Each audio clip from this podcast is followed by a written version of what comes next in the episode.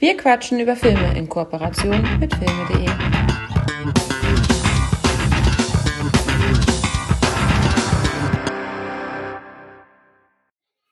Hallo und herzlich willkommen zu einer neuen Ausgabe von Wir quatschen über Filme.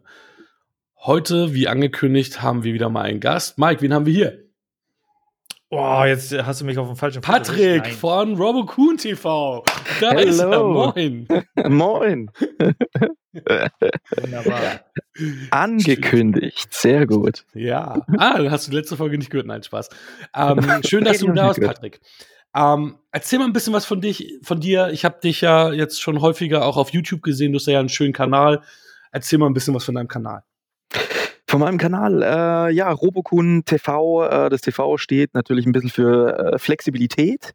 Mhm. Äh, das bedeutet, es gibt Games, wir haben äh, Berichterstattung. Wir waren zum Beispiel bei einem äh, Wrestling-Event, der ACW. Ähm, das war ziemlich geil.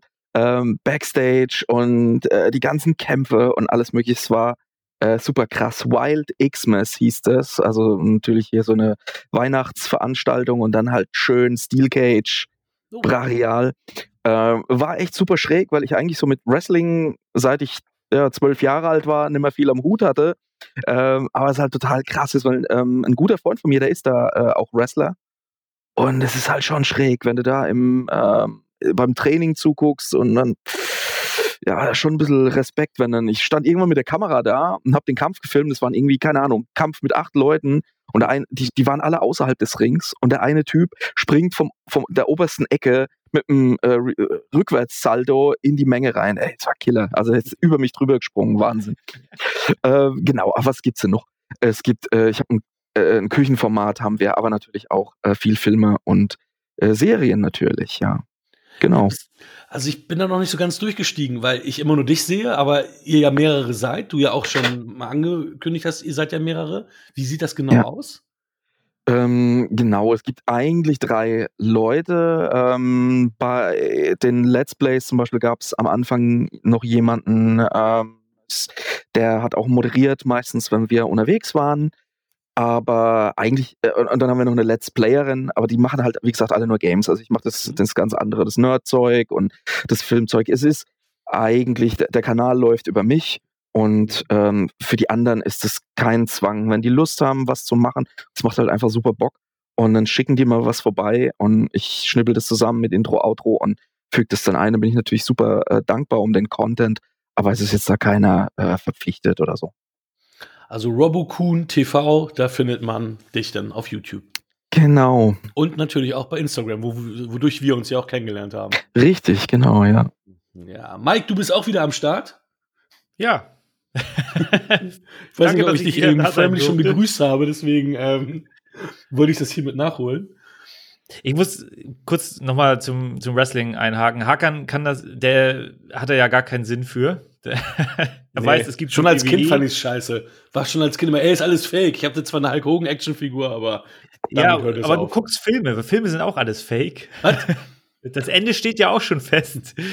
Ähm, diese ACW, ist das hier mit äh, dem Alex Wright auch? nee, nee, nee, der, der Alex Wright, der hat, also die ACW, die ist in äh, Weinheim ansässig, da bei Heidelberg ist es. Okay. Und der Alex Wright hat ah, ich glaube, bei Nürnberg, also ich hoffe, ich sage jetzt nichts äh, Falsches, weil ich glaube, der kommt ursprünglich aus Berlin. Na, ich weiß es nicht so genau. Also der hat da nichts äh, mit zu tun. Ähm, genau. Aber die ACW, die hatten schon ähm, ganz coole Events. Also mein, mein Kumpel, der da Wrestler ist, der hat auch schon gegen, der ist äh, relativ bekannt früher gewesen, Tatanka gekämpft. Oh, ja, den kennt man. Ja, ja, gegen den hat er mal gekämpft, das hat er mir erzählt. Und ähm, auch gegen Al Snow, den kannte ich jetzt nicht, aber der mhm. war der war, glaube ich, auch immer recht bekannt. Ja. Es, also es ist auch wirklich spannend. Ich hatte mal eine Reportage gesehen über, ähm, über WrestleMania. Mhm. Das muss letztes Jahr gewesen sein, äh, zu dem WrestleMania im vorletzten Jahr, beziehungsweise äh, die hatten da ein Trainingscenter vorher gemacht. Und also hier in Deutschland. Und das ist schon super spannend, weil die bringen ja die Leute da ans Limit und da geht es halt wirklich nur darum, ob man aufgenommen wird, um beim Trainingscenter, wo es ja noch härter ist, dann dabei zu sein. Und das ist halt wirklich ein 24-7-Job. Äh, und man denkt immer, die verdienen richtig viel Kohle, aber für mhm. die Energie, die die da investieren müssen und für das Risiko, was sie tragen, ja. ist es dann halt schon wieder Peanuts, weil die müssen ja dann auch äh, äh in ganz Amerika darum touren wie verrückt. Und, kennt äh, ihr kennt ihr da den Film Fighting with My Family? Vom Namen, aber ich habe den nicht gesehen tatsächlich. Ähm, genau, und der geht, der geht ja um eine, äh, um eine Wrestlerin. Also das ist wie so eine, äh, ja, so ein Biopic über, über die Dame. Hm. Paige heißt sie, glaube ich, ihr Künstlername. Und oh, ja, ähm, ja, genau, und es geht um ihr Leben. Ein super, super, super schöner Film. Doch. Kann man sich auch angucken, wenn man kein Wrestling-Fan ist. Mhm. Habe ich aber auch schon gutes, also echt Gutes von gehört. Also, mhm. dass wirklich, wirklich gut sein soll. Ja. Ja, apropos gute Filme. Du hast uns zwei Filme mitgebracht. Ähm, ich weiß nicht, Michi, du hast, glaube ich, äh, Nightcrawler da. Das heißt, du hättest den Klappentext für Nightcrawler am Start, ne? Das stimmt, ja. Bei Ferris Bueller, da bist du, glaube ich, der Einzige, der den Klappentext nur hat. Ja, oh, ja ich habe von, hab von beiden, ja. Sehr gut. Dann, ähm, ja, deine Bühne. Erzähl, welche Filme du mitgebracht hast und ja, mit welchem du starten möchtest. Genau, ja, vielen Dank, dass ich äh, da die Wahl hatte. Ich habe zum äh, einen habe ich Nightcrawler mhm. äh, mit äh, Jake Gyllenhaal ein Film über einen Mann, der äh, eine neue Zukunftsperspektive oder eine neue Jobperspektive braucht und dann durch Zufall die Nightcrawler kennenlernt. Das sind Leute, die in den Straßen von äh, LA da unterwegs sind mit Kamera und dann direkt jeden Unfall, jedes Verbrechen mitnehmen und es dann an den nächsten äh, TV-Sender verticken wollen. Und dann habe ich äh, mitgebracht und das ist der Film, den ich, also das kann ich wirklich easy behaupten, der Film, den ich am häufigsten in meinem Leben gesehen habe, Ferris macht Blau von dem großen äh, John Hughes mit Matthew Broderick, einem äh, 17-Jährigen, der in seinem letzten Highschool-Jahr ist und äh, jetzt halt nochmal blau machen will, weil, ja, bevor die Schulzeit äh, ihr Ende nimmt und äh, was da für Hindernisse sind und was er sich da einfallen lässt. Und ja, super cool. Tolle 80er-Jahre-Streifen auf jeden Fall. Mit welchem Film willst du beginnen? Mit welchem willst du starten? Machen wir doch Nightcrawler. Das wäre super. Dann machen wir das. Ja. Oh, dann darf ich dir den Klappentext vorlesen. Ja. Du hast natürlich eben schon eine sehr, sehr gute Zusammenfassung gemacht. Mal gucken, was, der, mhm. was die Blu-ray sagt.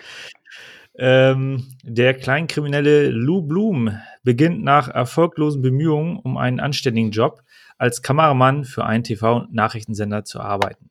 Sein Spezialgebiet lokale Verbrechen und Unfälle.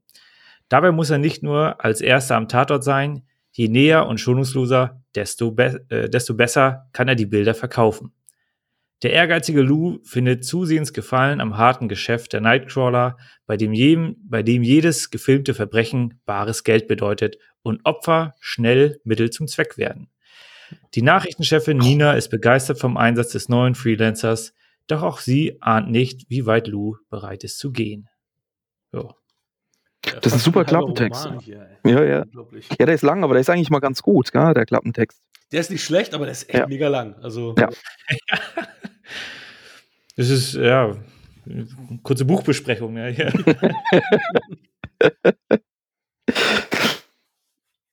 ja, Patrick, fang an. Ja, ähm, ich habe den Film, den habe ich mir reingezogen, weil äh, ich mag halt Jake äh, Gyllenhaal sehr gern.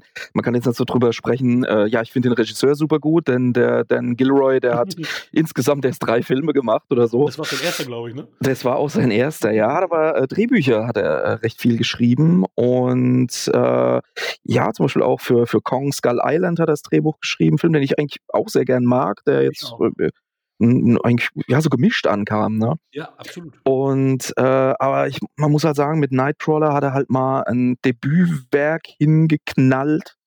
Ähm, der sieht irre aus. Er hat natürlich einen großartigen Jake Gyllenhaal. Der war auch Golden Globe nominiert. Aber das Problem, glaube ich, war damals, und das war ja so diese Diskussion, die man bei Joker hatte, kann man so eine Hauptfigur, die halt moralisch komplett äh, ja, Riot geht, kann man der äh, überhaupt einen Oscar oder überhaupt einen Preis geben. Und ich glaube, das war so das Problem, weil schauspielerisch ist für mich persönlich äh, Jack Gyllenhaals beste Leistung. Der Grund ist auch, Jack Gyllenhaal, ich, obwohl ich ihn sehr, sehr gerne mag, er, er, er versucht das Ganze so, so, so, so zu drücken, einfach, sie, die, die, Schaus die Schauspielleistung so, so rauszupressen. Und es wirkt dann manchmal ein bisschen too much Ja, und ich glaube, der kann froh sein, dass er eigentlich ein recht sympathischer Kerl ist und anscheinend jemand, mit dem er toll arbeiten kann. Er will zu viel manchmal. Und bei Nightcrawler habe ich so das erste Mal so gemerkt, dass er auch, oder das, das, hat so transferiert, dass er auch Bock, dass er Spaß hatte an der Rolle und nicht so mit Messer zwischen den Zähnen spielt. Ähm, insgesamt seine, seine Rolle, ähm, er, äh, ja, Kleinkriminell steht ja da, der, äh, man sieht ihn am Anfang äh, Eisenwaren klauen, irgendwo vom, von stillgelegten Gleisen, die er dann versucht zu verticken, aber im Prinzip sucht er doch einen ehrlichen Job, äh, wird dann aber halt direkt äh, abgelehnt, weil, äh, ja, der, der Typ, den er um einen Job fragt, der weiß halt ganz genau, wo dieses Zeug halt herkommt und er stellt keinen Dieb ein und ja, er hat einfach, man bekommt in dem Film leider nicht mit, was er für, ähm, ich sage jetzt mal, Schulbildung hat. Er wirkt sehr intelligent auf jeden Fall. Aber er sagt auch im Film, dass er jetzt nicht so großartig Bildung mitbringt. Das, das erwähnt er nochmal bei René Russo, ob es jetzt so ist oder ob er das einfach nur als Mittel benutzt. Man, genau, man weiß es nicht. Also man kann seinen Worten, glaube ich, auch äh, man weiß halt nicht, ob man ihm so vertrauen kann bei dem, was er halt so abzieht. Also wirklich ein, ein, ein Beweis für seine Vergangenheit bekommt man da halt leider nicht, äh, wo ich halt sage, da wir ja nicht aus der USA kommen oder in Los Angeles leben, können wir jetzt auch nicht so großartig über äh, so soziale äh, Schichten oder sowas mhm. wirklich aus erster Hand sprechen, ja, ähm, dass man halt sagt, hey, das ist eigentlich ein cleverer Kerl, der müsste doch irgendwo einen, einen, einen Fuß in die Tür äh, kriegen, ja. Und das ist, das ist vielleicht so ein bisschen was, wo ich einen Tick mehr Info über den Charakter gehabt hätte, Nichtsdestotrotz die ganze äh, Handlung, wie er da reinrutscht in diese Nightcrawler-Geschichte, wie er äh, einfach dieses Filmteam sieht. Da ist ja Bill Paxton ist ja am Anfang den Typen, äh, den er sieht, den er gleich fragt, hey, was macht ihr da, was macht ihr da? Und der ihm halt dieses äh, Business in ein paar Sätzen vom Weg zum Unfallort bis zum äh, Übertragungsbus halt äh, erklärt. Und er sich dann ja irgendwo beim Pfandleiher dann seine erste Cam besorgt und äh, mit einem geklauten Fahrrad. ja, genau, richtig, ja. Und äh, dann halt Vollgas gibt. Und er bekommt dann ähm, ja auch so die so ein paar Tipps einfach mit, ähm, gerade von der von der Fernsehstation, an die er sich als erstes wendet. Da ist äh, René Russo, ist da die äh, Programmchefin vom Nachrichtensender, äh, die auch die äh, Ehefrau ist vom äh, vom Regisseur von Gilroy. Und James Bader hat sogar eine kurze Rolle, also muss ich echt zweimal hingucken. Äh, der, ja, James Bader, der ist äh, in, der, der sieht man vielleicht drei, vier Mal. Der ist ganz am Anfang im Regieraum, ähm, ist er mit drin und äh, sagt, nee, das können wir nicht bringen. Und dann ist er eigentlich schon James wieder Bader. Das ist nicht James Bader. Ähm, da verwechselst du den. Das ist der Typ, der ja. auch bei Desperate Housewives gespielt hat und ähm, bei Mad Men. Ähm, wie heißt ah, der? okay. Der heißt, warte mal. Ich, er sieht aber schon ähnlich aus, ne? Er hat mit dem jüngeren James Bader Ähnlichkeit, weil James Bader ähm, heute ist ja ziemlich fettleibig geworden, leider. Ah, okay. Ähm, der spielt doch bei, bei ähm, der hat doch eine Serie, Blacklist, spielt doch James Bader jetzt eine Hauptrolle und er ist jetzt das ist relativ richtig, ja. Ah, okay. Und ah, ich hab, es tut mir auch so leid, weil ich mag den Typen und ich habe vor kurzem das Madman beendet, deswegen ah, krass, Kevin Rahm. Kevin, Kevin Rahm heißt er. Der spricht also, Frank Cruz. Also, ah, okay. der ja wirklich so im Endeffekt ähm, das, das Gewissen des Senders dann ist. Hier, da ah. ist er nochmal in. Ja, ja. Ja, ja, ich sehe es. Ah, krass, ja. Ähm, nee, der, der, sieht in dem Film so ähnlich aus und ich dachte schon, hey, dass die so einen, so einen Typen haben und äh, den irgendwie nur in drei Szenen verheizen. Hm. Ja. Äh, genau, und äh, er stellt ja noch äh, jemanden ein, aber auch ein bekannter Darsteller, Riz Ahmed, ähm, der ja auch in Venom hat er den äh, Bösewicht gespielt. Also da, da dürfte man wahrscheinlich am, äh, die meisten herkennen. Rogue One, da haben, den wir zuletzt äh, besprochen haben auch. Da ist er ja der Pilot. Bei was? Bei? Bei Rogue One, Star Wars Rogue One. Oder Stimmt, Rogue bei Rogue One, One habe ich auch zuletzt gesehen. Da ist er am Anfang bei äh, hier ähm, Saw Gerrera ist er ja, gell? er ist ja der, der Deserteur, ja, richtig, ja, genau. genau. genau ja. Richtig. Äh, genau, den stellt er dann ein. Ähm, der hat eigentlich überhaupt kein, keine Ahnung, wegen was er da ist. Äh, und ja, er wird halt einfach zu Tode verhandelt von äh, Jake Gyllenhaal, der es halt einfach wirklich drauf hat. Aber der Grund, warum er so drauf hat, ist einfach die komplett fehlende Empathie, die, er, äh, die seine Figur einfach hat. äh, vollkommen wurscht. Es geht nur um sein Ding, um sein Ziel. Und ähm, ja, er ist dann halt auch irgendwann mal äh, zuerst an einem Tatort und weil eine verletzte Person einfach äh, im Dunkeln liegt, nachts, zieht er sie halt so, dass sie halt perfekt im äh, Licht der Straßenlaterne liegt. Und dann, äh, ich glaube, ab dem Zeitpunkt weiß man schon ganz ja. genau, was für ein Typ er ist. Dann braucht es keine weitere Erklärung mehr und äh, ja. Auf jeden Fall. Und es passieren noch viele, viele spannende Dinge in der in derlei Hinsicht und ähm, da wollen wir auch erstmal nicht weiter äh, handlungsmäßig in die Tiefe gehen, um die nee, nee. Ähm, ja, also ich habe ich hab den das zweite Mal tatsächlich gesehen. Ähm, aufgrund dessen, dass, ähm, dass du ihn äh, sehen wolltest, halt nochmal ähm, gerade gestern erst aufgefrischt. Und ich muss sagen, ähm, er hat mir beim ersten hm, Anschauen nicht so gefallen wie gestern. Ich habe mich sehr gewundert, dass ich ihn jetzt beim zweiten Anschauen deutlich besser fand als beim ersten. Und ich weiß nicht, woran es liegt, ob, ob ich, ob ich äh, mir seinerzeit was anderes unter dem Film vorgestellt hatte und somit irgendwie so ein, äh, eine Enttäuschung stattfand oder ich habe keine Ahnung. Jedenfalls hat er mir heute, also gefällt er mir heute deutlich besser als seinerzeit. Ähm, ich hätte ihn auch jetzt selber nicht noch mal freiwillig gesehen. Also danke, dass du mir jetzt Nightcrawler noch mal jetzt positiver bei, äh, wieder beigebracht hast, zugeführt hast. Aber das war das letzte Mal bei äh, Shutter Island, war das ja. so, war das auch. Aber der, als ich das gehört habe, habe ich ge gedacht, genauso war es bei mir. Ich habe Shutter Island im Kino gesehen und fand den gar nicht so geil. Und dann irgendwann meine Frau gesagt, oh komm, wir ziehen uns den rein. Ich so, ma, so geil war der nicht. Und ich guckte, der, der ist so voll gut. Also was hat denn der, der Vergangenheits-Patrick da äh, getrunken? Also keine das Ahnung. Manchmal, ja. Ob das ja. dann auch ist, wie ist gerade die Stimmung, was ist gerade los? Man weiß es manchmal nicht, ne?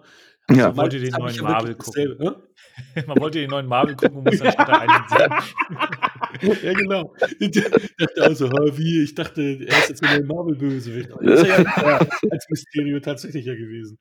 Ja. 20 Pfund hat er für seine Rolle verloren. Also siehst es ja auch, er sieht ja auch echt aus wie so Coyote mit seinen eingefallenen Augen und so. Also, mm. das ist schon, also ich meine, für den hier Southpaw hat er sich da erstmal aufgebieft. Oh. Also, was der auch in seinen Rollen oder in seine Rollen mitbringt. Also, er hat ja wirklich die Leidenschaft. Wenn ich da einen Bruce Willis sehe, der früher ja für mich einer der besten und größten war, der eigentlich nie irgendwas getan hat, der noch nicht mal drei Sätze am Stück gefühlt sagen kann. Also, also bei, bei Bruce Willis gibt's äh, bei dem Sin City Making of gibt's halt auch so ein Ding, weil er nie irgendwie so einen Greenscreen-Streifen gedreht hat und Robert Rodriguez ihn dann hingestellt hat und ihm gesagt hat, wie er so ähm, agieren muss. Äh, und dann hat er äh, wirklich gesagt im Making of, oh, ich habe keinen Bock, was Neues zu lernen. Also. Aber er hat's ja geschafft, ne? Er hat die großen Paychecks und ja. ja, aber er ist halt so ein, so ein Relikt seiner Zeit vielleicht auch. Ne? Ich meine, das sind, das ist dann irgendwann eine Generation von ähm, Leuten rausgekommen, die dann aber auch einfach auch ernste Rollen gespielt haben. Ich meine, so der, der Film hat sich einfach weiterentwickelt. Es gab so wenig tiefe Filme, also so Total Recall oder so, sogar auch Basic Instinct waren, finde ich, ihrer Zeit weit voraus von dem, ähm, was sie da geliefert haben. Sonst hast du halt einfach die nur 48 Stunden, die Beverly Hills Corps und die Stirb langsams äh, gehabt, die halt auf die Mütze waren, die cool waren, die man sich auch heute noch gern anschaut. Aber man romantisierte halt viel.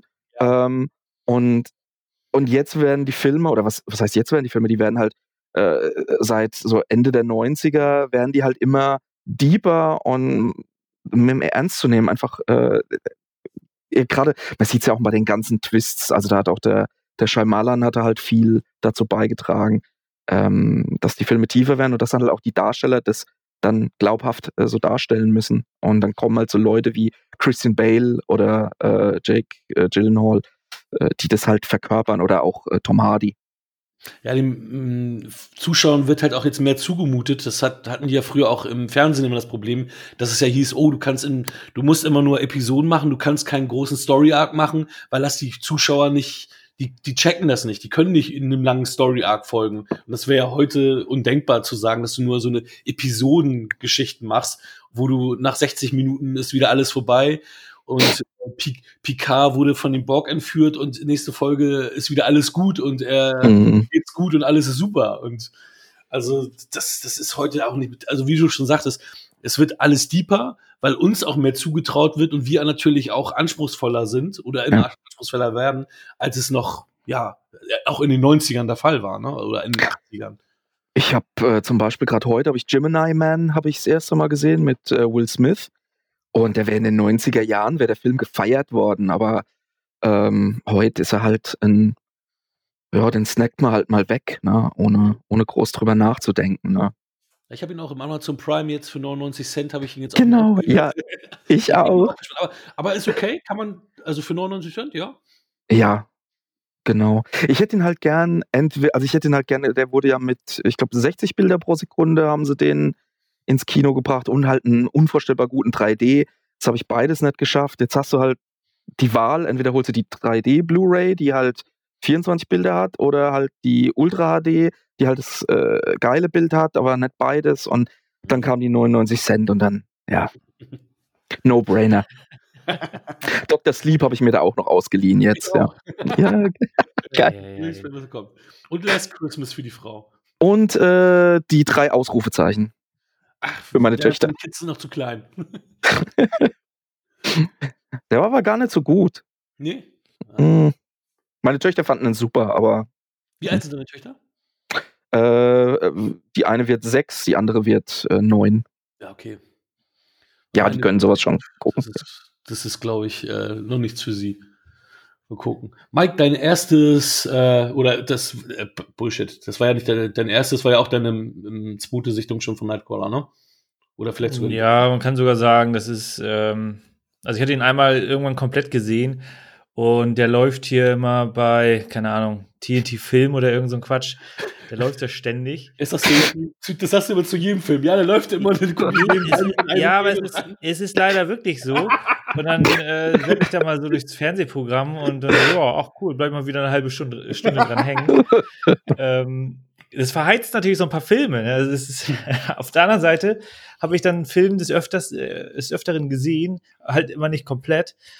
Ähm, nee, also ich, ich weiß auch schon gar nicht mehr, wie die erste Sichtung war, beziehungsweise wie ich auf den Film gekommen bin. Das war schon. Es kann gut sein, dass das, äh, ja, wenn wir jetzt schon gerade Daniel Schröckert hatten, ich glaube, bei Kino Plus hatten die das mal erwähnt.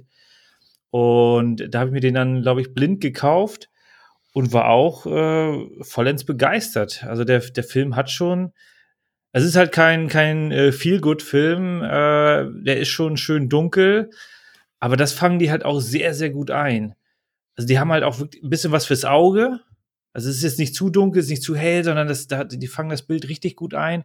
Und gleichzeitig hast du halt dann auch so dieses, ich meine, die haben die richtige, das richtige Auto nachher am Start. Das macht, das ist, das macht eine Menge her. Das ist so ja. äh, wie, wie ein Apple-Produkt, wo du denkst, so, ja, kann halt, ich kann halt damit telefonieren, aber nein, es ist halt so dieses, dieses Lebensgefühl, was da reinkommt. Und wenn du da halt mit so einer äh, äh, Muscle Car-Geschichte durch die Straßen heizt, äh, du hast halt gleich einen guten Sound.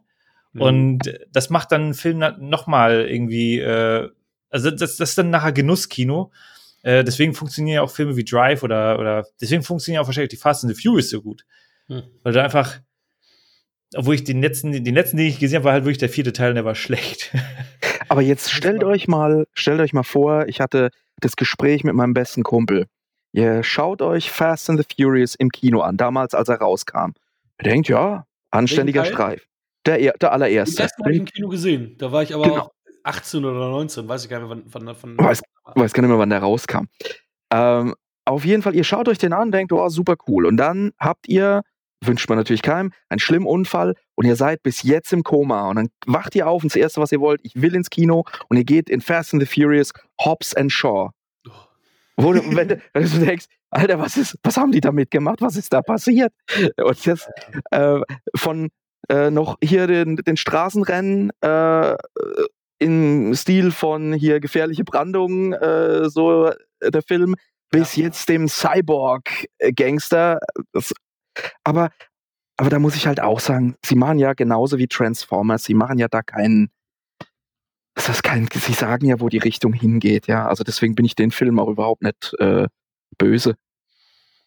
Ja, es muss halt sehr, jeder selber entscheiden. Ne? Also ich, ich habe die Fast and the Furious Filme, glaube nach dem sechsten eingestellt, die zu gucken habe mir den Hobbs Shaw, Shaw angeguckt, weil er auch für 99 Cent beim Prime war und ja. habe dann noch gedacht, muss nicht sein. Also das ist so.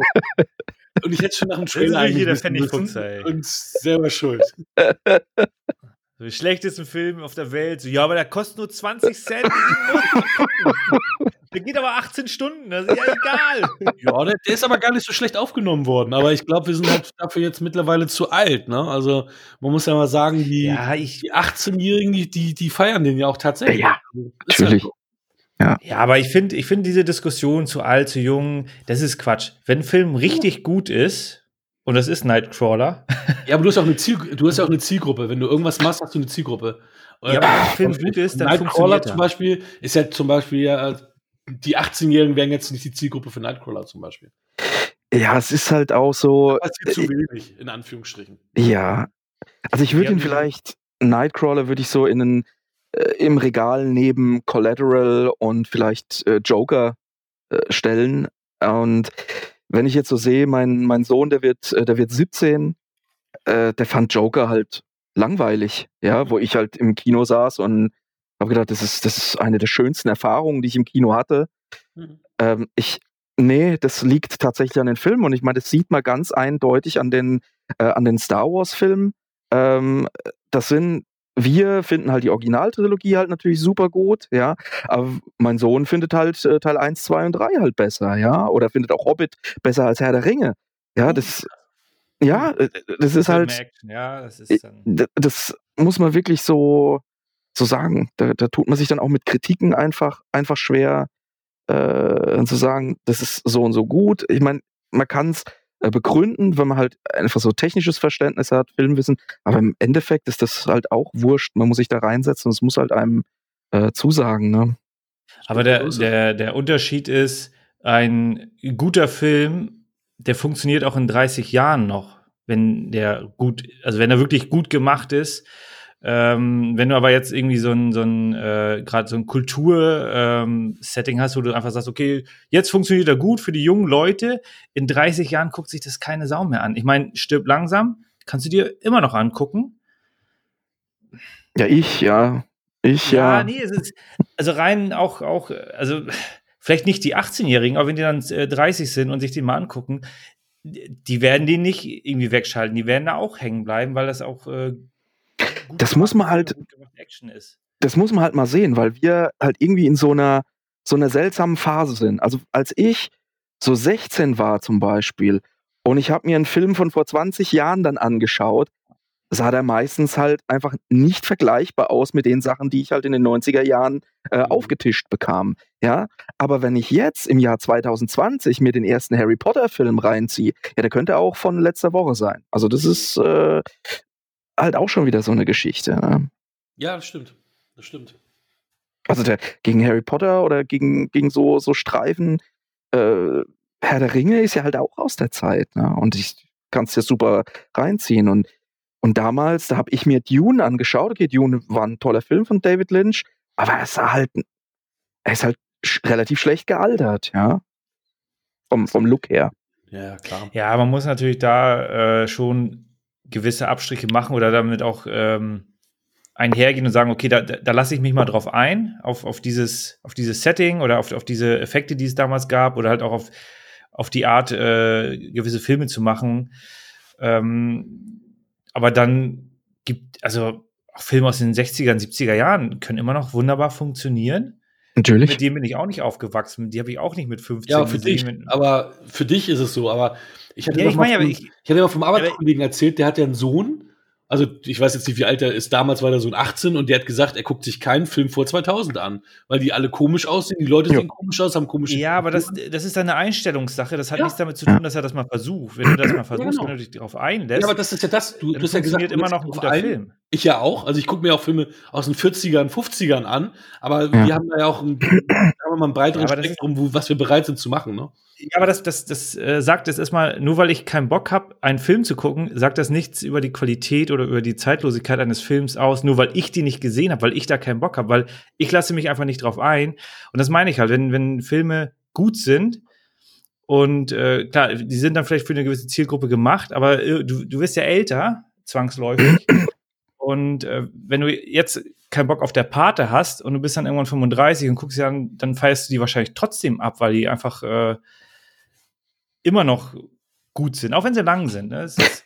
Das Problem ist, dass wir ein, ein ein guter Freund von mir, der ähm, ist auch Geschäftsführer von einem größeren Kino und äh, mit dem hatte ich halt auch mal so, eine, so ein Gespräch gehabt und der hat mir einen Satz gesagt und der hat mich dann ein bisschen wachgerüttelt und hat gesagt, du bist nur ein Teil von 0,9 Prozent ja. hier im Kino. Äh, da, da sind halt Leute, die, die wollen halt nur die Bombast-Sachen. Ich hatte damals versucht, Three Billboards mir anzugucken im Kino. Da hast du, da hast du suchen müssen. Der Film A Beautiful Day, also oder You Were Never Really Here ist ja auch der, der, der Originaltitel, glaube ich, mit äh, Joaquin Phoenix. Hast du auch nirgends gesehen. Die richtig, die, die Filme, die siehst du nicht mehr im Kino. Die wandern halt alle so langsam in Richtung Streaming-Portale halt einfach ab. Aber wie gesagt, da ich das durch meinen Kumpel der mit dem Kino, der hat auch gesagt, die, die laufen nicht. Der, der Beautiful Day lief in der Sneak bei denen. Aber gesagt, den nimmt er nicht ins Programm, das guckt sich keiner an, ja. Vor allem nicht, wenn alle zwei Wochen ein, ein Blockbuster kommt, wo wir früher, keine Ahnung, als ich 10, 11, 12, 13 war, da waren es zwei Blockbuster oder drei im Jahr ja. vielleicht, ja. Und jetzt hast du zwei im Monat. Ne? Ja. Also mit der Sneak ist ein gutes Beispiel. Ich hatte zum Beispiel The Big Lebowski in der Sneak, da sind sechs oder sieben Leute rausgegangen während der Sneak. Also, ne, weil die dann, ja. finde ich scheiße und sind rausgegangen. Also, ja. und der wird ja von den Cineasten ja sehr abgefeiert und das Durchschnittspublikum, für den war das halt auch nichts. Und dann sind da, sind da ja, einige Leute rausgegangen. Ja. Aber wir sind ganz schön weit vom Thema abgekommen. Wir sind nämlich bei Nightcrawler. Ja, also bei Nightcrawler finde ich, äh, ich persönlich, ich habe äh, kaum Kritikpunkte. Ähm, Kritikpunkt ist, de, dass ich vielleicht gerne noch ein bisschen mehr über seine äh, Vergangenheit erfahren hätte. Er hat ja auch dieses geile Auto schon von Anfang an und das kriegst du ja auch nicht irgendwie einfach so. Hat er das geschenkt, geerbt oder sonst was? Auto am Anfang. Bitte? Ja, der hat das schon. Anfang. Was, was, was hat er für, für einen Wagen? Das war so ein alter. Ja, er hatte ein graues kleines äh, Teil. Ein Kastenwagen, so einen kleinen hatte er. Genau, und den, den anderen hat er sich dann äh, neu geholt. Da hat er ja auch sein, äh, sein Kompagnon da angemacht, dass er da irgendwie äh, Benzin auf den Lack äh, hat tropfen lassen. Ja, ja, genau, ja, ja. Und äh, ich finde, also es stimmt schon, man, man weiß jetzt seine Schulbildung nicht, aber er hat halt eine extrem gute Auffassungsgabe und das wird sehr, sehr deutlich, weil er sich mit den äh, Zahlen des Senders auseinandersetzt. Mhm. Und da und, und da halt auch sich wirklich starke Argumente bringt. Und also da merkt man schon, dass der wirklich auf, richtig nach vorne pushen will, der will richtig vorankommen und äh, ein karrieregeiler Typ, mhm. Der dann natürlich in Anführungsstrichen auch über Leichen geht, äh, mhm. um halt sein, sein Thema voranzutreiben. Und äh, aber es, also ich finde auch, das spiegelt also man muss ja nicht mit, den, mit, mit dieser Person connecten, aber das spiegelt schon in gewisser Art und Weise auch äh, das gesellschaftliche Problem wieder, weil er ist nicht der Einzige, der, der seine Leute mhm. ausbeutet und den Praktikantenplätze gibt, sondern das machen extrem viele große, erfolgreiche Unternehmen, ähm, wo du dann wirklich lange Wege gehen musst, äh, um da irgendwie eine feste Anstellung zu bekommen. Und da ist es halt im Kleinen. Und am und äh, er wächst ja auch und äh, das, was er mit der Konkurrenz macht, ist ja dann auch schon äh, sehr, sehr harter Wettbewerb, sagen wir mal so. Und, und das äh, finde ich aber auch super spannend, weil du hast, äh, also in, in, in diesen großen Hauptshowdown sozusagen, äh, das ist auch wirklich Nervenkitzel, weil man, weil man weiß nicht, was passiert da jetzt. Mhm. Ne? Er ist da jetzt äh, recht früh an dem, an dem einen, äh, ja, an dem einen Ort. Und was passiert da? Wie geht das weiter? Und, und äh, das war schon wirklich äh, richtig gut gemacht. Äh, also, also eine sehr, sehr intensive Geschichte. Die Frage, was du gerade sagtest, von wegen, es machen ja auch andere, so wie er. Gerade in diesem Kontext ist ja auch die Frage, ist er schlimmer oder Rennie Russo? Ne? Ich meine, die, die nimmt und äh, prostituiert sich quasi ja auch dafür, dass er ihr das Material exklusiv liefert. Und da ist immer die Frage, wer von beiden ist, oder was ist moral, moralisch verwerflicher, wie zu agieren oder nicht zu agieren. Ne? Also, das ist ja so ein bisschen wie mit äh, Dealer und Junkie, so ein bisschen so das Ding. Ne? Wer ist das Schlimmere von beiden? Und alles schon, also, das ist schon sehr vielschichtig, viel komplex, also sehr, sehr komplexe Themen und ähm, ich, hab, ich hatte gelesen, dass, ähm, dass sie bewusst ihm nicht so viel Backstory geben wollten, das, was, wonach du jetzt quasi hungrig bist, was ich aber auch ähm, im Endeffekt genauso sehe. Ich hätte auch gerne ein bisschen mehr von ihm, von seiner Backstory gewusst. Auch wenn natürlich, wie wir es oft jetzt gesagt haben, in ein paar Folgen schon, der Charakter am Anfang ja schon geschärft wird, dadurch er schlägt den Typen zusammen, klaut ihm die Uhr, klaut das ganze Zeug, ne? Dass man natürlich schon weiß, er ist nicht erst als Nightcrawler wahnsinnig oder skrupellos geworden, sondern er war es schon immer. Also es, er ist kein netter Kerl. Also das genau, ist ja. Fakt. Ja, eure Bewertung. Ich weiß nicht, äh, Patrick, du bewertest ja im Endeffekt in deinem Kanal ja nicht nach Sternen, also nicht hier IMDb Letterbox genau, oder ja. was, was, sondern du gibst ja im Endeffekt immer nur deine Meinung wieder, ne? Genau, ich gebe meine äh, Meinung wieder und ähm, ich vergleiche es mit anderen Filmen, wie jetzt schon vorhin gesagt. Also ich würde wenn jetzt Leute äh, Joker ganz gut fanden, äh, also wenn sie damit leben können, dass die Hauptfigur moralisch äh, sehr verwerflich ist, ähm, oder halt auch der Film Collateral, ähm, würde ich sagen, wer damit was anfangen kann, der kommt auch mit Nightcrawler ähm, super zurecht. Äh, deswegen, das ist so meine, äh, meine Empfehlung für die Leute. Und was ich dann halt noch bei manchen Filmen immer äh, mit einbringe in meine Bewertung ist, in welcher Verfassung sollte man sich den Film anschauen? Weil es gibt Filme, die schaut man sich in einer, in einer Sneak Preview an und sagt, top geil. Aber wenn man dafür jetzt hier irgendwie 16 Euro ähm, Normalpreis ausgegeben hätte, äh, wäre man vielleicht ein bisschen enttäuscht gewesen. Also es kommt da immer äh, drauf an, weil das, es gibt ja auch verschiedene Stils, die du dir mal aus der Videothek geholt hast, ja, du Equilibrium zum Beispiel, hätte ich den im Kino gesehen, wüsste ich jetzt nicht genau, ob er mich so geflasht hätte, als äh, in dem Zeitpunkt, als ich gedacht habe, komm, den nehme ich mal mit. Ja, der steht da und dann gucke ich mir an, ich sage, hey, das ist ja ein, ein Stil. Donnie Darko, wo wir bei Jake Gyllenhaal sind, mhm. ist ja auch so eine Sache. Und ich finde, es ist halt einfach schwierig zu bewerten, wenn du jetzt sagst, ähm, hier, äh, Nightcrawler hat eine 7 von 10 jetzt beispielsweise, aber du würdest jetzt sagen, die Matrix hat auch 7 von 10, aber kannst du die Filme miteinander vergleichen? Mhm. Äh, mhm. Das ist, da tue ich mir persönlich ein bisschen ähm, schwer und so glaube ich, haben die Zuschauer äh, auf meinem Kanal noch ein bisschen mehr davon, weil sie nicht sagen, hey, der hat eine 8 von 10 bekommen, das ist bestimmt ein geiler Film, aber find, sie finden ihn dann halt einfach blöd. Das ist eine 3 von 10. Aber wenn ich denen sage, hey, wenn du jetzt zum Beispiel, äh, wie gesagt, Collateral blöd findest, dann äh, ja, kann der Film wahrscheinlich auch nicht so zünden. Hm, das fand ich auch sehr angenehm. Ich habe ähm, das letzte, was ich von dir gesehen habe, war ähm, der Euro hier für Eurovision, ja, ja. Story of Fire genau. Saga, dein Video. Und da ja. habe ich auch gedacht, Mensch, du machst es ja so wertfrei, dass ich mir als Zuschauer überlegen kann, habe ich Interesse an dem Film oder nicht? Und du gibst mir keine vorgefertigte Meinung, der ist witzig, acht von zehn, sondern du sagst, ja.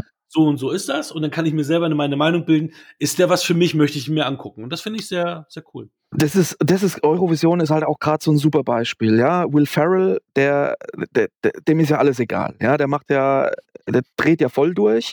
Ja, wenn man sich Ricky Bobby anguckt und Stiefbrüder, so diese ganzen ähm, Will Ferrell-Streifen und dann erwartest du beim, oder äh, die, die Eisprinzen, ja, das ist ja, glaube ich, so, den habe ich ja auch äh, hier gezeigt. Äh, aber wer sowas erwartet, ich habe nämlich gelesen, dass Will Ferrell den äh, Eurovision Song Contest eigentlich ziemlich gut findet. Ähm, und dann habe ich so gedacht, okay, viele erwarten jetzt halt einfach so eine richtige Verarsche von diesem äh, Eurovision Song Contest. Aber diese Leute, die du da siehst, die da auftreten, wenn du da einschaltest in den Song Contest, sind genau so Typen, kommen davor. Da ist ja nichts überspitzt einfach. Es ist ja tatsächlich so, ja. Und die einzige Figur, die halt natürlich ein bisschen über die Stränge schlägt, ist halt Will Ferrell. Ähm, deswegen, also ich hatte einen, also einen Kumpel von mir, der hat auch gesagt, oh, der Film ist ja totaler Mist. Und ich sage, ja, komm, also ist er nett. Es ist ein netter Streifen, bisschen zu lang, aber kann man sich durchaus geben. Michi, du tust dich ja nicht schwer mit Bewertungen. Nee, nee jetzt, jetzt, jetzt ändern wir alles. ich ich, ich habe mir auch schon lange Gedanken gemacht, wie bewerte ich äh, Sachen für mich und ähm, deswegen bin ich da mit mir im Rein. Äh, für mich ist es tatsächlich äh, überdurchschnittlich guter Film, den ich mir immer wieder gerne angucke äh, und deswegen gibt es da acht Punkte von zehn. Ich bin bei 7,5 und habe tatsächlich ihn aber bei der ersten Besichtigung eine 6 gegeben.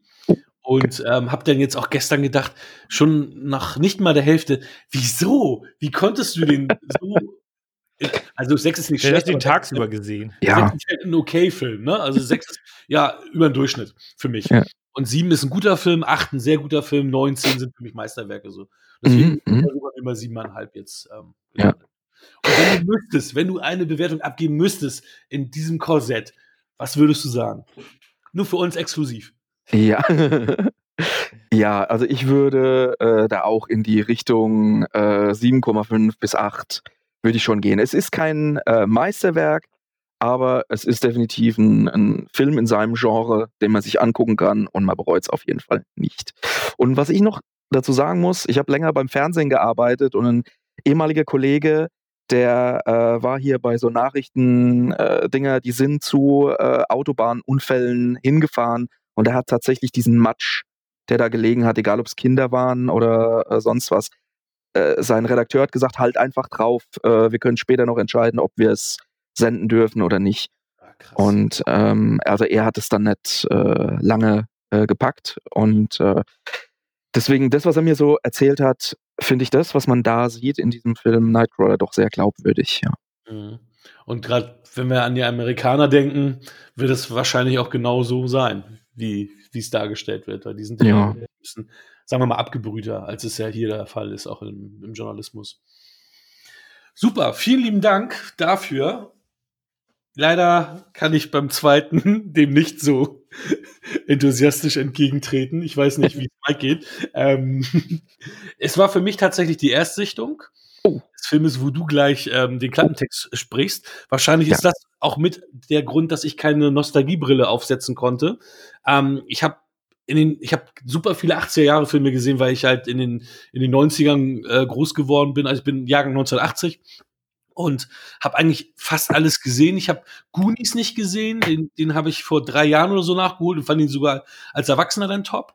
Ähm, und Ferris macht blau kannte ich schon immer, kennt man. Ich meine, ich kenne auch die ganzen Darsteller, Alan Ruck, Mi- Mi- Mia Sarah und so weiter, die kennt man auch alle. Ähm, aber ich habe und Matthew Broderick sowieso. Aber ich habe mir nie Ferris angesehen. Jeffrey Jones fand ich auch schon immer großartig, der ist ja auch da äh, in einer großen Rolle. Ähm, Ja. Hab ihn vorher nie gesehen, warum auch immer. Und ja, das war ja für mich jetzt auch mal interessant. Und was mich jetzt besonders gleich interessiert, nachdem du den Klappentext vorliest, du hast mir ja schon angeteased, dass du mit der Synchronstimme von Ferris gesprochen, äh, beziehungsweise gearbeitet hast. Und das Richtig, ja. ist jetzt Santiago Ziesma, habe ich Ja. erkannt. Steve Urkel, SpongeBob Schwammkopf oder auch äh, Steve Buscemi spricht er ja, Ja. sehr regelmäßig. Und Der spricht alles. Bin ich super, super gespannt.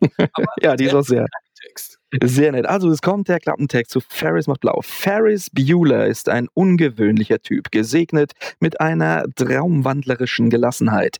Er ist ein Vorbild für alle, die sich selbst zu ernst nehmen. Ein Typ, der einen freien Tag zu schätzen weiß. Ferris macht blau zeichnet die Ereignisse eines Tages von einem recht erfindungsreichen jungen Mann nach. Ferris, Matthew Broderick, ja, Punkt. An einem Frühlingstag, kurz vor seiner Abschlussprüfung, gibt Ferris seinem riesigen Bedürfnis nach, die Schule zu schwänzen, schwänzen und mit seiner Freundin Mia Sarah und seinem besten Freund, gespielt von Alan Ruck, durch die Innenstadt von Chicago zu streifen, Sehenswürdigkeiten zu besichtigen, einen Tag voller Freiheit zu genießen und zu zeigen, dass das Leben mit 17 mit ein wenig Einfallsreichtum, etwas Mut und mit einem roten Ferrari voller Spaß sein kann. Äh, das ist es, ja. Und Jetzt möchtest du die Geschichte hören. Ähm, okay, also ich muss dazu sagen, ich brauche nicht lange zu überlegen. Diesen Film habe ich am häufigsten in meinem ganzen Leben gesehen.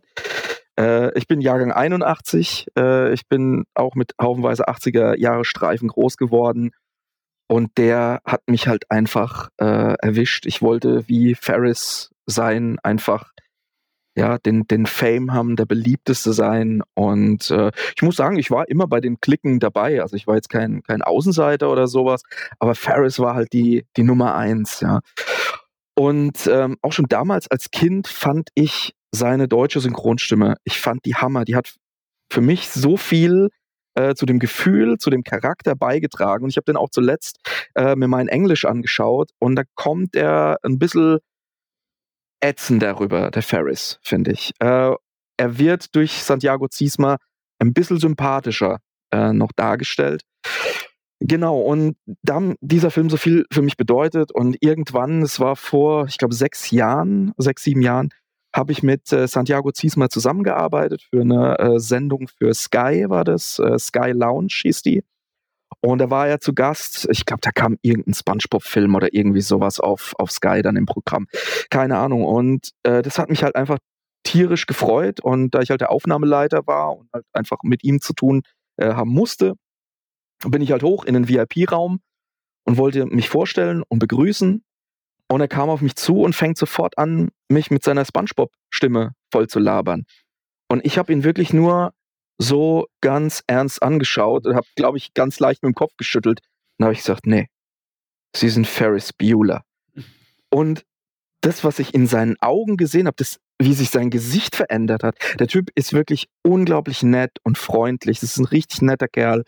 Ähm, der hat mich angeschaut und in dem Moment hatte ich irgendwie so das Gefühl, was, was, was er so denkt, der denkt gerade, hey, da steht jemand vor mir, der meine Arbeit äh, zu schätzen weiß, was ich früher gemacht habe. Und wir kamen dann sofort in ein Gespräch, wo ich gesagt habe, hey, sie haben Anthony Michael Hall gesprochen und, und so weiter. So, so Dinge, die mir halt einfach viel ähm, bedeutet haben. Und ähm, das war super toll. Und dann hat man halt auch gleich eine ganz äh, coole Beziehung. Und mein Sohn, der war halt damals dann neun oder zehn. Und ich bin jetzt nicht so der, der Autogramm-Typ. Also ich habe ähm, ja schon mit einigen äh, auch A-Promis arbeiten dürfen, aber ich bin jetzt nicht so der Autogramm-Typ. Ähm, aber Santiago Ziesmer, weil mein Sohn fand halt SpongeBob super geil. Und dann habe ich gesagt, so, nach der Sendung habe ich gesagt, ähm, wären Sie so nett, normalerweise mache ich das nicht, ähm, dass Sie mir äh, so eine Sprachnachricht für meinen äh, Sohn aufnehmen auf dem Handy. Und er hat dann halt mit Patrick. seiner SpongeBob. Was? Der Sohn heißt Patrick. nee. Ja, genau. äh, dass sie mal eine Sprachnachricht äh, aufnehmen für meinen Sohn. Und das hat er halt in seiner Spongebob-Stimme gemacht. Und er wollte sich es auch danach nochmal anhören. Er hat gesagt, nee, erst wenn es gut ist, cool. dann geht es raus.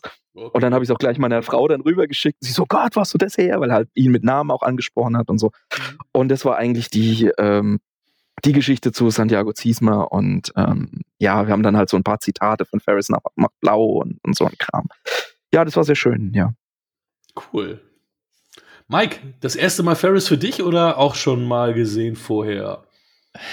Es ist das zweite Mal gewesen. Ah. Ich hatte gehofft, dass ich ihn nicht noch mal gucken muss. es, es, tut mir leid. Es, es tut mir ähm, auch leid.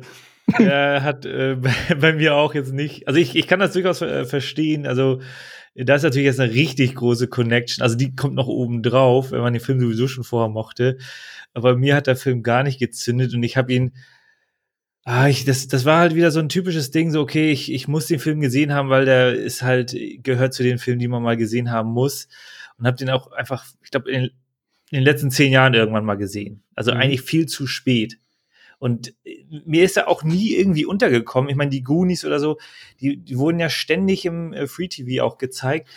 Äh, aber Ferris macht blau habe ich nie irgendwie also das ist mir nie untergekommen. Ich habe das nicht, nicht aktiv äh, mit äh, dass das irgendwann mal im Free TV lief. Ja, also irgendwie immer vor, vorbeigekommen äh, an dem Film und deswegen hat der bei mir nicht so gezündet. Der hat natürlich schon also äh, sind ein paar stilistische, ein paar coole Sachen dabei, klar. Äh, aber das macht für mich teilweise relativ wenig Sinn. Ich kann mit äh, seiner Schwester Jennifer Grey mhm. kann ich ja. gar nichts anfangen. Was ist sie? Ist sie eine Antagonistin? Nein, nicht wirklich. Ne? Die ist hin und wieder mal da und beschwert sich. Nein, sie, ich glaube, sie ist auch so ein bisschen noch so ein, so ein Kanal, um zu zeigen, wie beliebt Ferris tatsächlich ist. Da gibt es ja die Szene, wo sie bei der Polizei mhm. anruft, weil sie Angst hat und sie, sie sagt, äh, ich, hier ist ein Einbrecher, verdammt, helfen Sie mir, mein Name ist Beulah. Und dann, ja, das ist schön, dass Sie wollen, dass meinem Bruder wieder besser geht, aber ich bin hier in Gefahr. Also sie ja. wird an jeder Ecke einfach daran erinnert, wie toll ihr Bruder ist und sie halt einfach nicht, ähm, ja. Ich das ist wahrscheinlich auch das, was ich finde ja, ihn nämlich nicht, überhaupt nicht sympathisch. Überhaupt nicht. Ich finde ihn total unsympathisch. Also auch was er so tut und auch sein bester Freund ist krank und er zwingt ihn, zu ihm zu kommen und also wirklich manipuliert ihn, zu ihm zu kommen. Und ja. ähm, also auch, auch die Art und Weise, wie er sich gibt, macht, also ich mag Matthew Broderick als Schauspieler. Ich habe ganz, also ich mag ihn eigentlich wirklich gern. Auch so The, The mhm. Producers mhm. ist, ist ja auch ein Film, wo er schon älter ist. Mhm. Wo, wo Will Ferrell auch mitspielt. Das ist auch ein Film, wo, wo, wo ich ihn total lustig und, und, und, und alles finde. Ich meine, der hat ja auch viel gemacht, auch in, in jeglicher Altersklasse, sagen wir mal, wo er jetzt äh, auch aufgetreten ist. Aber da konnte ich auch überhaupt nicht mit ihm connecten. Also wie gesagt, ich fand ihn unsympathisch. Du sagtest ja, dass er in der, im Original noch unsympathischer klingt, mhm. dass Santiago Ziesmer ihm ja noch Sympathien ja. verliehen hat. Mhm. Ich, ich, muss sagen, ich konnte mit fast keiner Figur connecten. Die waren für mich alle relativ unsympathisch. Also die waren alle nicht auf dem Level, wo ich sag. Und es ist natürlich auch ein bisschen dieses 80-Ding larger than life. Also dieses nicht echt. Die mhm. Menschen be benehmen sich nicht so und ja. auch wie, wie, wie der Schuldirektor sich gebahrt, also äh, so diese ganzen Kli klischeehaften Dinge. Ja, genau. Und wie gesagt, Jeffrey Jones finde ich geil, den fand ja. ich immer schon cool. Ähm. Und ich bin auch normalerweise ein riesen 80s-Film-Fan, aber vielleicht ist es tatsächlich der Grund, dass ich ihn mit 39, kurz vor 40, das erste Mal gesehen habe, dass ich da diese Nostalgie-Schiene nicht habe, wie zum Beispiel, ich meine, ich habe mit meiner Frau vor zehn Jahren, glaube ich, die unendliche Geschichte gesehen und sie sagte, was findest an den Film so toll und ich habe das da als Blasphemie und Gotteslästerung gesehen, wie man die unendliche Geschichte nicht lieben kann. Deiner ersten Ehefrau, ne?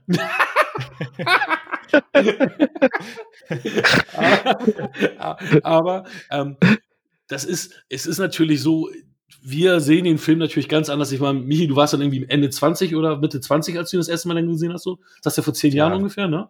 So Mitte, Ende 20. Ich war jetzt halt, wie gesagt, 39 und du hast ihn das erste Mal dann als Teenie gesehen wahrscheinlich. Mit sechs, früher, ne? mit sechs, mit ja. sechs habe ich den das erste Mal gesehen. Und das ist, und das ist halt jetzt, das ist jetzt halt der, der Punkt, wenn ich jetzt auf Robokun TV, ähm, habe ich ja auch Ferris macht blau, habe ich ja auch eine, eine Folge gemacht, aber wenn ich das jetzt mit einem Punktesystem und ich hätte hier gesagt, der Film kriegt eine 8 von 10 und ihr sagt, oh, dann muss ich mir den doch mal angucken und da sieht man es, nee, nee, das ist eine, eine 3 vielleicht mit Glück von 10. Ähm, da tue ich Leuten in meinem Alter einfach keinen Gefallen. Weil ich habe den, wie gesagt, als Schüler gesehen und es dreht sich da halt einfach um, um Schüler, um ihre Schülerproblemchen. Bei Goonies zum Beispiel hast du keine Schule, da dreht sich ums um ein Abenteuer. Da ist ein, ein, ein düsteres Abenteuer, was da abläuft, fernab von der Schule. Du kannst ja auch heute noch die drei Fragezeichen anhören, weil die sind auch nie in der Schule, die haben immer ihre Fälle und die sind ganz lässig. Da kannst du auch immer noch mit äh, connecten. Aber ich muss halt auch tatsächlich sagen, ähm, das ist auch so diese, äh, diese Bill Cosby Show Nummer. Also ich will jetzt, ich gehe jetzt nicht auf Bill Cosbys Nummern ein, sondern einfach um der, der, der Charakter, der Charakter, den Bill Cosby in dieser Sendung verkörpert. Früher als Kind hat man das immer jeden Abend um ja. 17, 18 Uhr geguckt ja. und fand es toll. Aber je älter man wurde und dann auch Kinder hatte, hat man eigentlich gemerkt, was er, was er für ein ignoranter, schlechter Vater eigentlich ähm, zum größten Teil war, der gegen alles war, was, was seine, seine Kinder wollten. Ja, und das, das nimmst du dann halt natürlich erst später wahr. Und wenn du dann halt so Sachen, ich glaube, wenn wir jetzt die Bill Cosby Show zum allerersten Mal gucken würden, würden wir sagen, ja, was ist denn das für ein, für ein Depp halt einfach? Ja, das, das mhm. ziehe ich mir doch nicht, ziehe ich mir doch nicht rein. Und bei mir war es halt einfach so, ich war Schüler, Ferris ist ein Schüler, Ferris ist der Held. Und ähm, ja, und dann kam halt auch noch äh, die Serie Parker Lewis damals. Mhm. Ja, und Parker Lewis ist ja auch in der Serie bekennender Ferris Bueller äh, mhm, Fan. Ähm, und das waren halt einfach meine, meine Dinge, das war mein Held. Ja, und ähm, deshalb bin ich so damit groß geworden und habe mir den wirklich so oft angeschaut. Das, äh, und ich kann da halt immer noch äh, drüber lachen, weil ich finde halt, äh, ja, Jeffrey Jones ist halt perfekt mhm. besetzt als der Direktor. Gerade wenn sie ihm den Telefonstreich spielen die Szene, wenn er halt rafft, der Ferris Bueller ist auf Leitung 2 und diese, dieses Orchester und die Kamerafahrt auf seine Augen. Ich, ich könnte mich wegschmeißen, immer noch. Es ist, es ist, es ist irre. Wo man dann halt natürlich auch nur sagt, gerade als Erwachsener, das sind alles Rich Kids. Die haben mhm. alle Häuser. Dieser Ferris, heutzutage würde ich sagen, Alter, was heulst denn du rum? Du kriegst den mit dem goldenen Löffel kriegst du äh, alles reingeschoben. Und ich kann mir vorstellen, dass Ferris Bueller so eine äh, ja, wenig empathische Person äh, werden wird, wie es halt äh, Jake Gyllenhaal, also er wird kein Nightcrawler, aber äh, äh, Ferris Bueller wird im Geschäftsleben auch über Leichen gehen. Bin ich mir mhm. hundertprozentig sicher, ja. Weil er, er ist sehr manipulativ. Ähm, er weiß, halt geschickterweise, wie er mit allen umgehen kann, weil es wird ja auch äh, gesagt von der ähm, Sekretärin, dass eigentlich alle Klicken ihn fantastisch finden, ja. Mhm. Und das ist dann halt schon gefährlich, ja. Das sind gefährliche Menschen einfach, ja. Aber das sieht man dann erst, wenn man ein bisschen älter ist. Ja. Aber ich, also diese Nostalgie-Geschichte, ich kann das auch nur bestätigen. Ich habe ähm, als Kind geliebt und auch ab, ab sechs tatsächlich auch ein Engel auf Erden. Hab mir alle Staffeln ja. geholt. Ja. letzt, aber, aber es die letzten Jahre mal geguckt und gedacht, Alter, das ist aber richtig, also wirklich, wirklich kitschig. Die mhm. Dialoge sind sehr, sehr schlecht geschrieben. Ähm, wo auch Michael Landon fast alle Drehbücher geschrieben hat, fast im Regie ah, okay. hat. Und wo ich auch gedacht habe, okay, Initiator, initiatorisch, Drehbuch total schwach, aber trotzdem war ich immer noch mit Liebe dabei, weil das so, so halt auch diese ganzen Gefühle von früher aktiviert und das, das, deswegen, ich kann es gut verstehen. Ich habe ihn jetzt nicht so sch schlimm empfunden, äh, weil du gerade das Beispiel sagst, drei von zehn. Für mich ist es tatsächlich eine sechs von zehn. Also ich, ich fand, ich fand ihn schon in Ordnung. Ich, ich habe an einigen Stellen gelacht. Ich fand einige Sachen gut und aber es ist jetzt kein Film, den ich abfeiere oder wo ich sage, das ist für mich ein Kultstreifen. Oder wenn ich jetzt ähm, was, was auch manche machen hier Empfehlung, nicht Empfehlung, für mich wäre es eher äh, keine Empfehlung. Also ich würde den Film nicht weiterempfehlen, aber ich hatte meinen Spaß und ich mochte mir Sarah in Time Cop schon so gerne und ähm, da war ja, sie, ja, ja, auch stimmt, ja. ja, ja. Äh, wie, wie ist es eigentlich mit, mit Breakfast Club? Wann habt ihr den das erste Mal gesehen zum Beispiel? Den, habe ich tatsächlich irgendwann mal mit 16, 17 gesehen. War auch recht spät eigentlich. Auch, ne? auch relativ ja. spät, aber danach auch nie wieder. Okay. Ähm, also ich habe ein bisschen, also den wollte ich nämlich lustigerweise, nachdem wir jetzt Ferris gemacht haben, mhm. habe ich gedacht, den Breakfast Club muss ich auch noch mal nachholen, um zu gucken, wie finde, würde ich ihn jetzt äh, finden. Ja, der Breakfast Club ist halt natürlich wesentlich deeper. Und mhm. ähm, ich habe den auch, auch so mit sieben, acht habe ich den das erste Mal gesehen und damals fand ich ihn ähm, recht langweilig. Mhm. Aber weil es halt einfach um verschiedene Charaktere äh, geht, die Probleme haben und jetzt sich mal einen Mittag miteinander auseinandersetzen müssen. Und er ist nicht wirklich lustig, der Film. Ja, es ist einfach eine, eine gute ja, Schulkritik äh, oder ja, äh, na, Klickenkritik-Geschichte. John ja. Hughes, ne? Genau, das ist auch John Hughes, ja. Wurde sogar in derselben Schule gedreht wie die äh, Schulszenen von Ferris macht blau. Günstiger. der war wahrscheinlich dort auch, weil der, der kommt äh, auch aus der Nähe von Chicago. Also ist schon möglich, dass er da in seiner alten Ecke gedreht hat, ja. Mhm. Ja, äh, Breakfast Club. Ja, vielleicht werde ich ihn nächstes Jahr sehen. Ach, Charlie Sheen war noch nicht so groß damals, ne? Das war jetzt kein Star-Cameo, oder? Das war eher so, äh, so ein Nee, aber er hat, er hat noch mal für, ich glaube für Saturday Night Live hat er diese Rolle noch mal äh, gespielt. Da müssen wir mal nachgucken. Irgendwo bei YouTube kann man äh, nachgucken, Charlie Sheen, und da spielt er noch mal in einem Sketch genau die Rolle mit denselben Klamotten im selben Set. Äh, irre. Witzigerweise, also, das, ähm, das ähm, Restaurant, wo, wo sie da ähm, ja, sich einzecken, sagen wir mal, mhm. das gleiche Restaurant, was auch ähm, Jake und Elmo hier ähm, Blues, die Blues Brothers äh, besucht haben, die wir ah. auch schon besprochen Das ist genau das Gleiche. Ah, krass. Und in dem Fall fällt mir gerade ein, dass das genau das Gleiche ist mit ähm, die Szene, wo, ähm, wenn wir jetzt zu Nightcrawler nochmal zurückgehen, dass die Szene, wo sich die beiden Protagonisten kennenlernen, Riz Ahmed und ähm, mhm. Jake das ist die, das Diner aus Drive, wo das Love Interest von Ryan Gosling gearbeitet hat. Oh, das dürfen aber, das dürfen aber die Verleiher von den DVDs jetzt nicht mitbekommen, weil es steht ja immer ganz fett auf den DVDs vom Producer von Die Matrix und irgendwann steht mal vom Praktikanten von Die Matrix und irgendwann mit dem Café, das auch in Drive äh, vorkam oder sowas.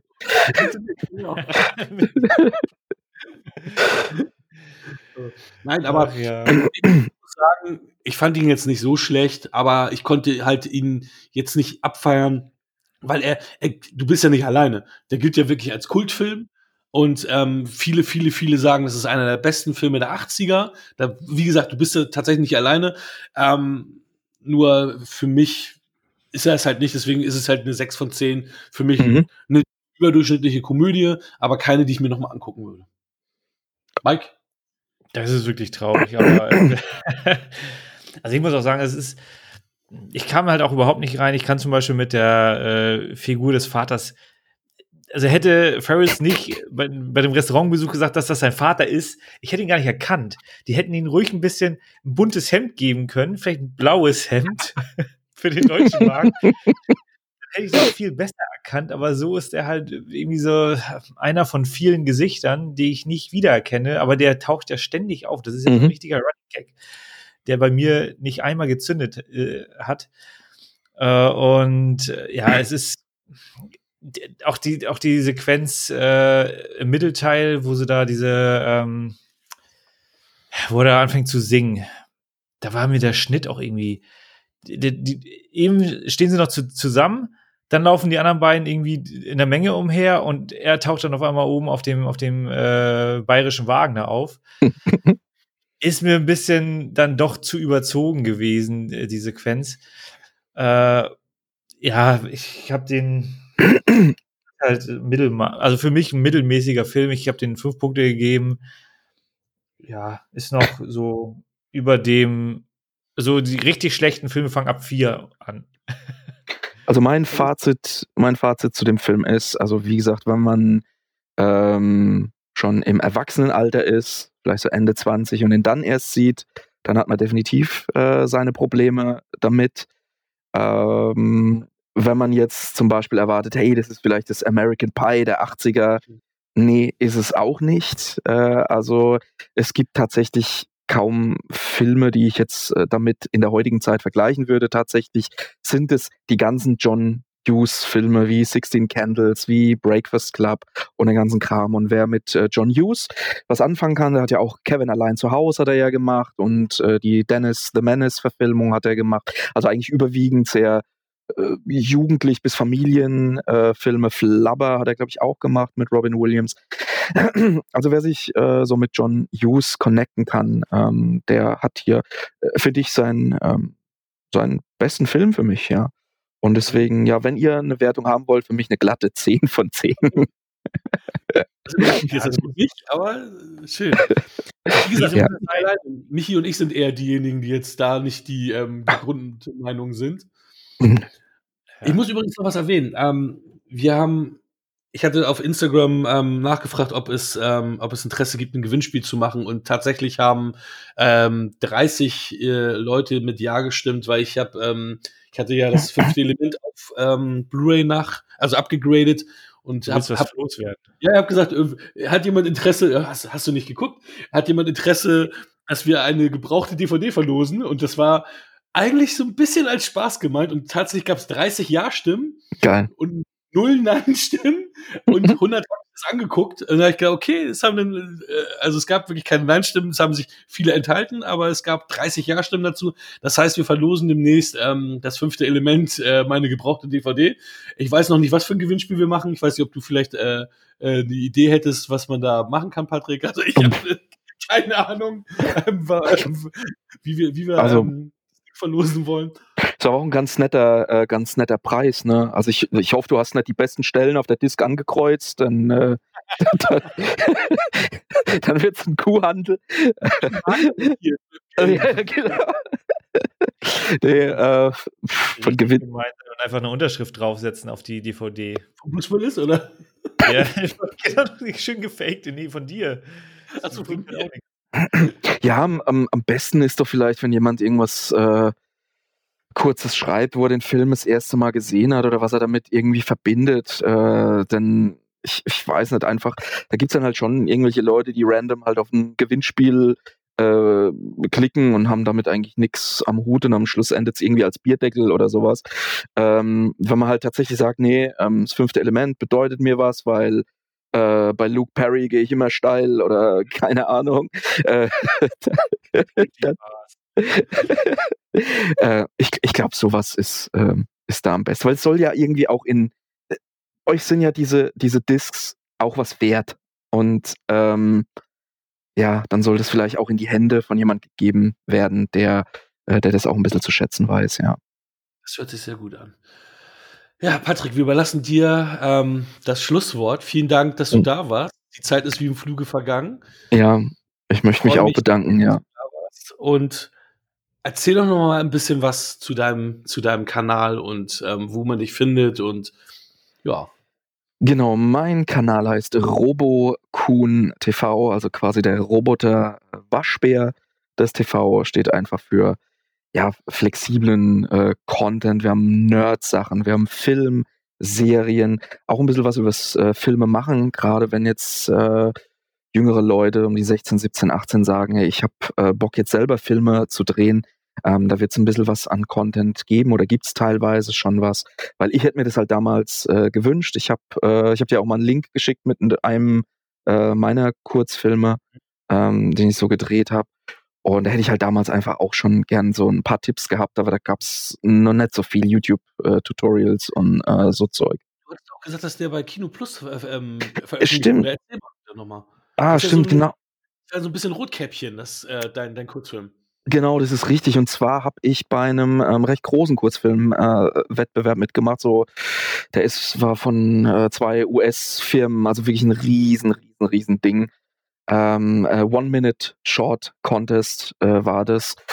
Und äh, ja, muss man sich dann halt irgendwas überlegen, was halt nur eine Minute geht. Und da ich es eigentlich ziemlich geil finde, wenn irgendwelche äh, alten Märchen noch so ein bisschen düster und äh, atmosphärisch verfilmt werden oder interpretiert werden, kam ich dann irgendwann auf äh, Rotkäppchen und dann war halt die, die Sache, ähm, ja, wer, wer spielt es halt? Da kam natürlich meine, meine Tochter in Frage, die da halt auch meine Filmleidenschaft sehr teilt, also die auch wirklich sehr fit ist, was Filme angeht.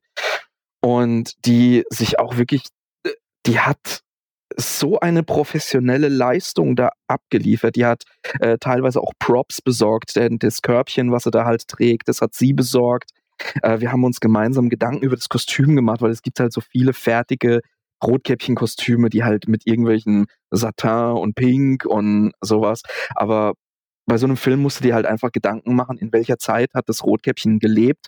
Und es wird wahrscheinlich hier irgendwie 1800 äh, noch was gewesen sein. Und dann haben wir halt eher so ein mittelalterliches äh, Kleid besorgt, was aber trotzdem äh, so aussieht, als würde sie das halt sonntags zur Kirche halt anziehen, ja. Und da halt alles eher so in Erdtönen war, also Filmfarben sind mir halt auch immer sehr wichtig. Ähm, war das halt ganz klar, dieses Samt vom Rot, äh, das sticht dann halt automatisch raus. Genau, und dann haben wir halt einfach so ein Teil äh, von Rotkäppchen ähm, nachgedreht, sehr atmosphärisch mit einer coolen Sprecherin und so weiter. Und ähm, es war halt voll krass, weil irgendwann habe ich gemerkt, weil meine Tochter so professionell war, bin ich irgendwann zu ihr hin und ich habe mit ihr gesprochen, irgendwann wie mit einer Erwachsenen.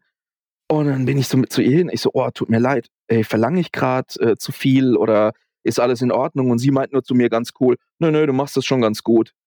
Und so, danke. genau, und äh, diesen Film, der war eigentlich für einen anderen Contest. Und irgendwann bei Kino Plus war dann mal, ähm, da ging's, da konnte man, glaube ich, eine Psycho-DVD-Box oder Blu-ray-Box gewinnen. Und ähm, der, der das gewinnt, weil es schon eine sehr edle Geschichte war, äh, da sollten die Leute halt einfach ein One-Minute-Short einreichen. Und da habe ich gedacht, komm, reichst du den ein. Ich habe aber in die Mail dazu geschrieben, dass dieser Film eigentlich für einen anderen Contest war. Aber ja, hier haben sie den. Und ähm, in der Sendung, als es dann, ähm, also als die Filme dann vorgestellt wurden, äh, habe ich dann geschaut und meine Tochter war gerade bei meiner Mutter und dann auf einmal, ja, der nächste Film ist von Patrick und äh, und ich so, oh krass, jetzt läuft's. Dann noch Screenshots gemacht und meiner Mutter geschickt, dass sie meiner Tochter zeigen kann, die halt ultra stolz war einfach da drauf. Ähm, aber sie haben dann auch in der Sendung gesagt, ja, er hat uns geschrieben, dass es äh, nicht äh, äh hier äh, nicht für diesen Contest eigentlich war. Und deswegen wurde ich aus der Wertung genommen, was absolut in Ordnung war. Also es, es ging mir wirklich nur darum, dass meine Tochter stolz ist, dass, dass dieser Film äh, in so einer Plattform einfach läuft. Und ich habe danach auch ähm, Daniel Schröckert auf, ähm, was ich auch schön fand, der Andy Bade, der ja öfter da ist, der ein, ein sehr guter Cutter ist, ähm, der auch gesagt hat, oh, schöne Kamera. Also es war dann halt natürlich auch so eine, so eine Bestätigung einfach. Und ich habe dann ähm, Daniel Schröckert auch geschrieben ähm, auf Twitter, ähm, wo ich mich bedankt habe und er mir auch zurückgeschrieben hat und gesagt, ja, es tut mir leid, wie wir entschieden haben. Und habe ich gesagt, nee, nee, ist alles cool. Ich wollte einfach nur sagen, Dankeschön, ihr habt meine Tochter da echt äh, glücklich gemacht, ja. Das ist die Geschichte zu diesem Film. Äh, genau, es gibt auch noch ein paar Games auf meinem Kanal, äh, um da wieder zurückzukommen. Genau. Äh, einfach ein, ein bisschen Vielfalt, was mir so, was mir so einfällt, ja. Schön. Instagram, YouTube, geht zu genau. TV. Patrick Richtig. ist ein ganz netter, habt ihr jetzt hier kennengelernt. Ja. Sieht doch gar nicht so schlecht aus, könnt ihr jetzt nicht sehen, weil wir im Podcast sind. Ja. Könnt ihr dann auf dem, äh, auf dem Kanal, genau. Ganz genau. Ja, ja. nee, also auf jeden Fall äh, vielen Dank, hat mich äh, sehr gefreut, äh, dass ich da sein durfte und vor allem äh, meine Filme mitbringen konnte. Sehr gerne. Mike, hast du noch eine, einen letzten Wunsch, einen, einen letzten Satz, den du noch loswerden willst, musst, sollst, kannst, darfst? Nö, also ich habe ich hab Spaß gehabt. Heute ein bisschen weniger Redeanteil. Ist auch in Ordnung. ähm, nö, von daher, äh, ja, vielen Dank, dass ihr zugehört habt, hoffentlich. Und bis zum nächsten Mal. Tschüss. Ciao. Das war Wir quatschen über Filme.